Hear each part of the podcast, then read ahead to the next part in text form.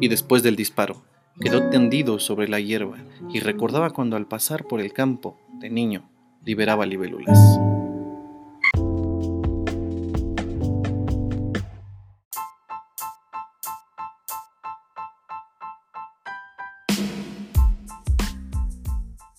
Bienvenido, estás en Hot Club Podcast.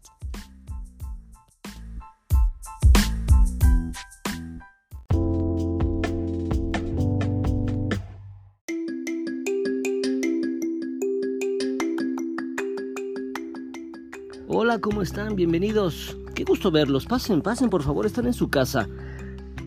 En la sala ya están esperando todos, solo nos hacían falta ustedes, así es que Directamente vayan por su vaso, ya saben dónde están los hielos, pónganle el whisky que quieran. Y esto es Hot Club Podcast. Comenzamos.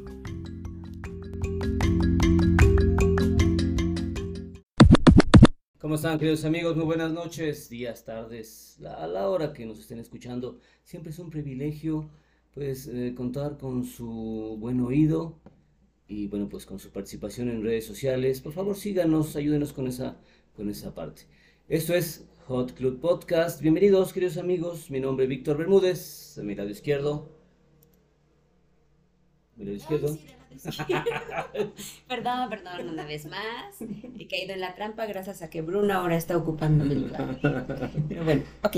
Aquí estamos, Débora Linares. Buenas noches. Se perdieron de un gran inicio de podcast, pero bueno, vamos a ver qué podemos recuperar. Veamos qué, qué sucede por aquí. Bruno.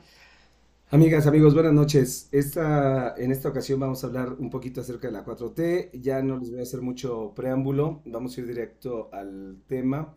Y pues bueno, sean bienvenidas y bienvenidos. Ah, con eso iniciamos. Bueno, pues eh, vamos a hablar de la 4T, queridos hermanos. Hace un ratito estábamos escuchando eh, una no sé qué era, también un podcast, me parece. Era un, TikTok de Carlos Vallarta. Carlos Vallarta. Que es un comediante hablando sobre el tema y nos dio para platicar un ratito de esto. Así es, entonces vamos a comenzar, Deborita, ¿qué onda? Bueno, pues ya decía yo, yo, disculpen ustedes, soy bien criticona y me encanta estar criticando todo lo que escucho y todo lo que veo, así que disculparán si me oigo como tal. Pero bueno, yo les decía aquí a mis compañeros contertulianos que eh, a mí algo que me llamaba la atención de este discurso que estábamos escuchando, pues que es que no era nada nuevo, Nada nuevo en el sentido de que decía que la 4T estaba eh, nombrada de esa manera por las transformaciones que ha habido en el país desde la independencia hasta nuestros días, etcétera, etcétera. Entonces, bueno, para mí ese discurso no es nuevo. También aquí mis compañeros decían, bueno, eso puede a lo mejor no ser nuevo para ti, sin embargo, puede ser muy nutritivo para la gente que de alguna manera no está tan familiarizada y que de alguna forma sigue a, esta persona, que no recuerdo cómo se llamaba, bueno, Carlos, eh, Vallarta, eh, y que bueno, puede darles ahí algún, algún este, alguna luz, ¿verdad? O algún, algún, alguna mm, formulación de opinión a partir de lo que él decía. Eso lo comparto y siempre es válido, siempre es válido porque definitivamente de alguna manera eh, pues hay siempre las voces que son escuchadas y bueno, es a, lo que de alguna manera seguramente nosotros de una forma muy inconsciente y muy ahí, muy escondida, aspiramos, ¿no? A que mucha gente nos escuche y que de alguna manera no, no es que adopten nuestras, nuestras ideas, sino que mejor aún las debatan y, generen su propia, su propia crítica. Y pues precisamente el día de hoy estamos para, de alguna forma, pues, como no, criticar, retroalimentar o como quieran llamarle a lo que llamamos la 4T, que bueno, es el tema que nos tiene el día de hoy. Querido amigo, hermano Brunito, chale. Bueno, pues hablar de política siempre es complejo. Yo no soy politólogo, no, no tengo una formación profesional, pero tengo mi experiencia de vida y desde ahí es desde donde yo voy a vertir mi opinión. Yo en su oportunidad decía que eh, no dejo de reconocer que los cambios que ha habido me parecen positivos, aunque sean los menos.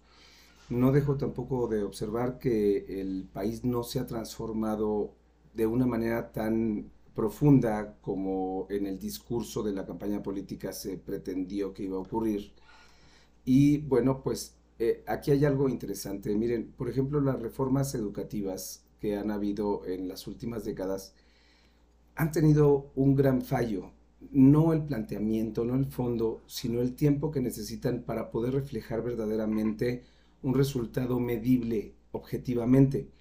Eh, en este caso, la transformación política de, de, un uso y costumbre y de una manera establecida durante muchas décadas para poder medir realmente su transformación y medir lo positivo de esa transformación, yo creo que hay que darle o requeriría de mucho más tiempo. En ese sentido, pues la gente que sea pro 4T debe valorar la posibilidad de apoyar con todo ese cambio y darle la continuidad.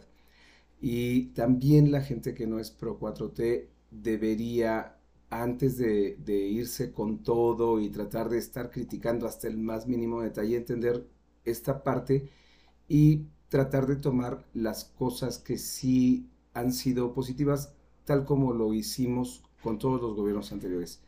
Todos los gobiernos anteriores nos han tenido sumidos en una crisis histórica.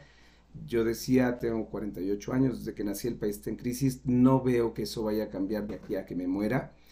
Y eh, bueno, pues ese es un grave problema. La inseguridad existe desde que yo era niño, ya se hablaba de los robachicos, del niño del postal y ahora hablamos de secuestros y feminicidios y otras cosas. Se ha transformado no sé si necesariamente ha ido en aumento, pero, pero sí sé que se ha transformado, pero sigue existiendo. El que deje de existir, pues requiere de un trabajo permanente y largo. Entonces, bueno, eh, yo inicio mi comentario desde ahí. Víctor. Eh, el tema es bastante drástico para oídos tan castos como, como los míos. Yo soy muy radical al respecto y soy un defensor muy aguerrido y muy asiduo de cualquier transformación. Yo creo que cualquier movimiento que genere un cambio, ya como tal, es un proceso evolutivo que de facto va a traer beneficios. ¿Cuáles? Bueno, habrá que encauzarlos, pero encauzarlos es ahí donde está el tema, ¿no? Porque no existe un político, no existe, fíjense cómo lo voy a poner, no existe un político, no existe un ser humano que sea completamente honesto, libre de eh, términos religiosos, ¿no? libre de pecados, libre de estigmas, libre de paradigmas, etc. Por lo tanto, entonces, y lo pongo en esta frase, fíjate cómo lo voy a poner, César, Débora, Brunito. Espero que no sea muy agresivo, pero yo creo fervientemente que los pueblos tienen a los gobiernos que merecen. Pero aquí quiero hacer una acotación, es que el gobierno no es un ente superlativo que vaya a, cambiar todo de facto otra vez, sino es el mismo pueblo mostrándose como en un espejo, como realmente es, corrupto, vividor, eh, alevoso, etc. Es, es la esencia, es el resultado, es el reflejo de lo que es la sociedad. Por lo tanto, yo me voy un poquito más atrás antes de poder dirimir entre que si la cuarta transformación, que si López Obrador, que si el, que venga. No, me voy más atrás. Desafortunadamente, la historia la escriben los vencedores. Y, y durante 82 años, espero no equivocarme, los vencedores fueron aquellos que se engolosinaron y disfrutaron tanto el poder, obviamente porque estaban muy cómodos, y vieron que las personas que nos encontrábamos en ese entonces, obviamente yo no, mis abuelos, mis papás, yo en este momento, nos encontrábamos tan distraídos, tan ocupados en otras cosas, que todo lo que nos decían que era, para nosotros se convertía en una verdad y ahí es en donde entran en juego pues otros actores muy importantes por ejemplo, como los medios de comunicación, por ejemplo, como los líderes religiosos, por ejemplo, como los mismos políticos, que a donde vayan llevan un discurso. A mí no me interesa si es verde, morado, rojo, azul, es decir, morena, PRI, PAN, PRD, es irrelevante. Es una persona que nos está representando. Esa es la esencia del gobierno, ese es el derecho romano, desmiénteme si estoy equivocado, Bruno. Por lo tanto, ¿Qué es lo que refleja nuestra, eh, nuestro perfil sociocultural? Pues esa pudredumbre que va a permitir en algunos, es decir, la ley del talión, la ley del más fuerte, que entienden cómo aprovecharse de la situación y generar poder para ellos, para ellos. Eso significa entonces que el que venga, el que tenga un discurso diferente a lo que hemos conocido durante tantos años, pues entonces va a ser disruptivo y va a ganar simpatía. Eso es lo que ocurrió con el observador. A mí me parece que es, olvídate que sea presidente, que es un estratega hecho y derecho, es el mejor estratega, por lo menos, de este país. Y lo digo así poquito, porque me parece que es el mejor estratega, por lo menos del continente americano, de nuestro continente. Y me puedo ir más para allá. Pero sigue siendo político y tiene que estar alineado con la, con la regla, con la fórmula del mundo neoliberal. Por eso, decía César hace rato, es que pues, es capitalismo. Sí, por supuesto, no te puedes salir de eso. Si te sales, bueno, sí, sí puedes, pero si te sales, entonces vas a encontrar más sufrimiento para tu pueblo que bienestar. Por eso tienes que irlo haciendo, tienes que ir haciéndolo despacito. Así es que a mí no me importa si es cuarta transformación, no me importa si es morena, me importa que hoy día sí existe una persona que tiene los tamaños y los arrestos para tomar decisiones. Que esas decisiones en muchas ocasiones a mí me parecen muy equivocadas y producto de la soberbia quizá, producto de eh, la edad también, pero al final del día yo prefiero a alguien que tenga los tamaños y los arrestos para tomar decisiones complicadas si tú quieres, pero que las tome y no esté alineado solamente al mismo sistema que va a proveer riqueza para unos cuantos. Es cuanto. ¿Qué opina? Bueno, yo quiero poner aquí algo que, bueno, aún contra mis, aún contra mis propios principios. Hay dos em, vertientes que maneja nuestro actual Poder Ejecutivo y uno es, por un lado, el discurso, ese discurso que desde el inicio del gobierno hemos estado teniendo, aquello de que la, somos, o bueno, quienes están por ahí, depende de quién se trate, son buenas personas, son confiables, de que hay una cartilla de un código moral del ejercicio público, etcétera, etcétera. Y por otro lado tenemos pues lo que sucede en la realidad, ¿no?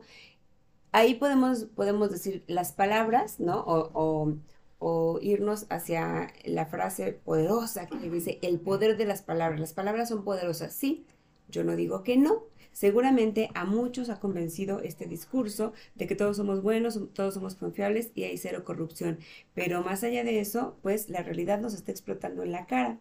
Dicen por ahí los que son más, más este, reacios a esta, esta cuarta, transformación, hay más inseguridad, tenemos más asesinatos, los feminicidios han crecido, etcétera, etcétera, la, drogadicción, ¿no? esta parte del, del eh, me escuchaba hace un rato por la tarde sobre cómo ha crecido el consumo de fentanilo en nuestro país y en otras latitudes, por supuesto.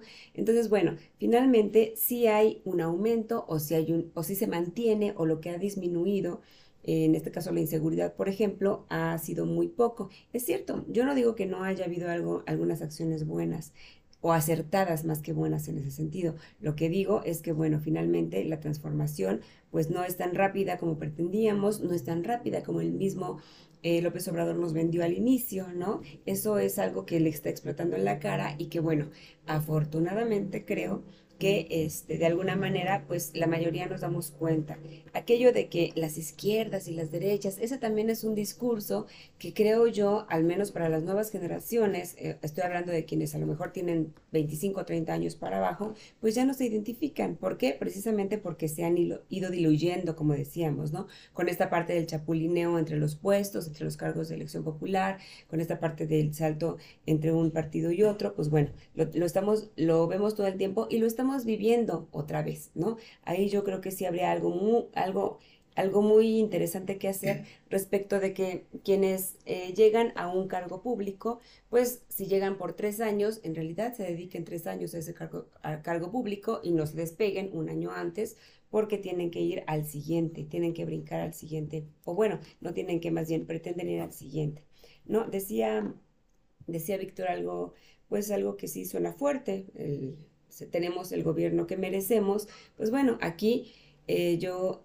eh, sin afán de defender a nadie, por supuesto, pero sí queriendo un poco puntualizar, la mayoría de nuestro país, la mayoría de la población, de alguna manera tiene otras prioridades distintas de la esfera pública. ¿A qué me refiero? Pues tienen necesidad de tener un trabajo, tienen necesidad de tener educación, de tener el sustento diario, el día a día, o sea, vivir el día a día. Entonces, bueno, ustedes, seguramente muchos de los que nos escuchan, habremos de alguna manera experimentado esto en nuestra vida.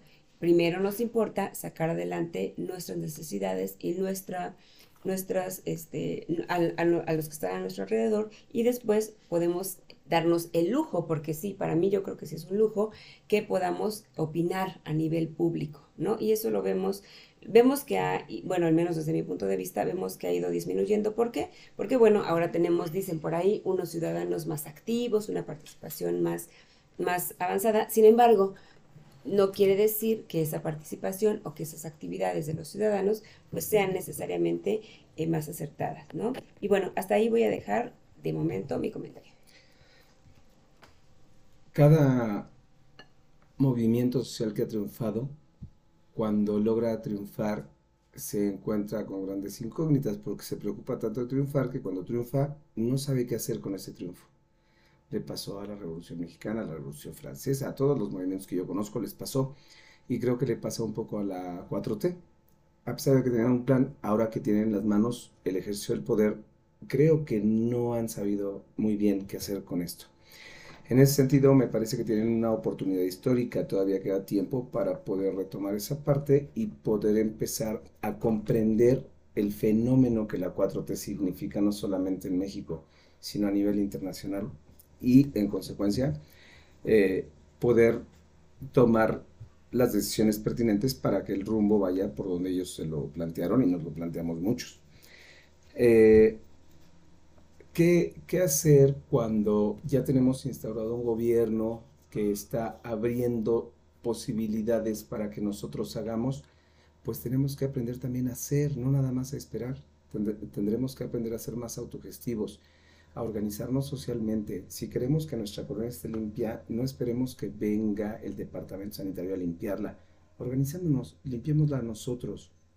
Si queremos un barrio más seguro, organicémonos. Yo diría más que limpiarla, pues no la ensucies, ¿no? Para empezar. Claro, eh, sí, por supuesto. Eh, entonces, bueno, la autogestión me parece que es muy importante, la organización social y también el conocimiento sobre la política, el estudio político, empezar a comprender más a fondo lo que significa política, me parece que es clave para que haya una verdadera transformación social y de fondo en México, no solo en México, creo que en el mundo, aunque otros países lo tienen más entendido, ciertamente. Eh, con respecto a lo que decía Víctor, me parece cierto, eh, y yo le pongo ahí un pero con tres puntos suspensivos, porque si bien es cierto que, que todo debe apuntar a lo que ya está establecido, también es cierto que revolución significa ir moviéndote de posición. Y habría que empezar a considerar que las sociedades, que la economía, que el mundo empiece a moverse de posición de a poco. E, esa idea la traen los jóvenes, a lo mejor no muy bien aterrizada. Es su misión lograr aterrizarla de alguna manera, pero me parece interesante que al menos ya esté sobre la mesa puesto ese punto. Eh, de lo que respecto a lo que tú decías, pues es que esto ha sido siempre, cada gobierno que, que está aspirando al poder, o más bien cada candidato que aspira al poder, tira un chorro de promesas y siempre nos desilusiona ha sido más fuerte con la 4T por cómo vendieron el producto de la 4T. Eso es algo que decía Vallarta que me pareció interesante y es cierto. Eh, detrás de toda campaña de mercadotecnia y, y, el llamarle 4T fue un acierto que funcionó, pero que generó también grandes expectativas y en esa medida también causa grandes desilusiones cuando lo que la gente espera no sucede esto es la expectativa que tiene la gente y esa expectativa me parece equivocada en el sentido que decía hace rato. O sea, pensamos que llegando López Obrador todo iba a transformarse mágicamente, que la economía en nuestros bolsillos iba a mejorar y eso no es cierto, eso es una utopía, es una fantasía. Lo cierto es que se abren posibilidades desde otra perspectiva, de otra índole, que se abren puertas para la gente que las tenía cerradas durante muchos años, y eso está bien. A lo mejor nosotros no, los ve, no lo vemos, pero preguntémosle a toda la gente que está ahí atrás de esta 4T si han tenido en realidad oportunidades distintas a las que tuvieron en el pasado. Y yo creo que sí, el mismo López Dóriga me sorprendió mucho por ahí en, en algún fragmento de una entrevista, reconociendo que Andrés Manuel es el presidente más poderoso que él ha conocido en todos los años que lleva haciendo medios, y lo es, y, que es el, un político que además sabe utilizarlo, y me parece, y me parece que eso sí es así. Sin embargo, regresamos al punto de los tiempos, con eso cierro mi comentario. Eh, en realidad, me parece un error fundamental de orden jurídico que en la Constitución los tiempos de mandato sean tan cortos, porque un tiempo de mandato tan corto no refleja todo lo que implica poder llegar a él. O sea, tienes que prometer hasta los calcetines para que la gente crea en ti, para que vote por ti, para que tú ganes la elección, a sabiendas de que todos los tratos que tienes que hacer en medio no te van a permitir cumplir lo que tú estás ofreciendo. En ese sentido, creo que desde la parte jurídica, o sea, desde la raíz, desde la Constitución mexicana, existe un error en el planteamiento de cómo se instauran los gobiernos. Valdría la pena que la Suprema Corte de Justicia, que la Cámara de Diputados, que la Cámara de Senadores empezara a pensar en esa parte, no solo en cuanto al presidente de la República, decía yo hace rato, en cuanto a las reformas educativas, en cuanto a las reformas de toda índole que se hagan en el país, darles los tiempos necesarios para que podamos medir de manera objetiva si esa idea de verdad es buena o no es buena. Vamos a terminar nuestro bonito podcast. Muchas gracias por su participación. Estamos probando eh, una nueva técnica. Fíjate que todavía nos quedan tres minutos, así es que yo digo que los aprovechemos. Una rotita. ¿Qué dices, Débora? Débora. Bueno, yo creo que la educación política empieza en casa, la educación política empieza en cada uno de nosotros y si de verdad aspiramos a ello, pues bueno, podríamos empezar desde nuestro propio punto, desde nuestra propia trinchera. Sé que es difícil, pues hay algunas otras necesidades más apremiantes, pero creo que valdría la pena y bueno, ahí también la invitación no solamente es para la población, sino para los políticos, por supuesto. Sí, yo creo que hace falta eh, retomar el abrirnos un espacio para la lectura, no solamente en términos políticos, sino en, término, en términos de nuestra cultura general, porque eso nos brinda las herramientas para poder eh, discernir de una manera más objetiva pues lo, lo que nos va aconteciendo y poder a partir de eso tomar una posición y a partir de esa posición emitir opiniones que, que, puedan ser mucho más nutritivas y no tan destructivas como estamos acostumbrados a vertirlas. Licenciado. Yo me quedé con las ganas, yo propongo un segundo podcast en otro momento con esta, con esta idea, porque yo dije muy poquito y eso me molesta. Eh, agradecemos mucho tu participación. No, estoy de acuerdo contigo, por ejemplo, con, no, de hecho con los cuatro, o sea, completamente de acuerdo, pero me brinco un escalón más, no, no más, un solo uno. Les agradecemos que nos hayan escuchado, esperamos que lo sigan haciendo. Saludos a toda la banda en Cancún, en, este, Naucalpan, eh, en Ecatepec, toda la banda que en Coyoacán, por ejemplo, ¿no? Eh, muchas gracias por compartir estas ideas con nosotros, por permitirnos entrar a sus orejitas. Cuídense mucho, esto fue Hot Club Podcast. Coman frutas y verduras. Adiós. Adiós. Adiós.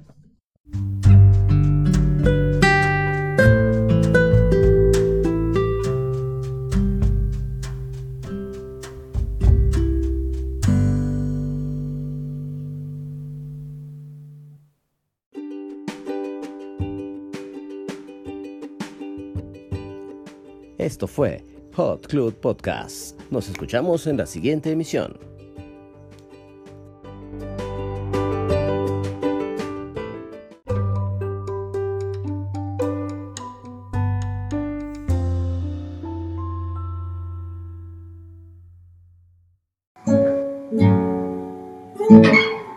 Y después del disparo, quedó tendido sobre la hierba y recordaba cuando al pasar por el campo, de niño, liberaba libélulas.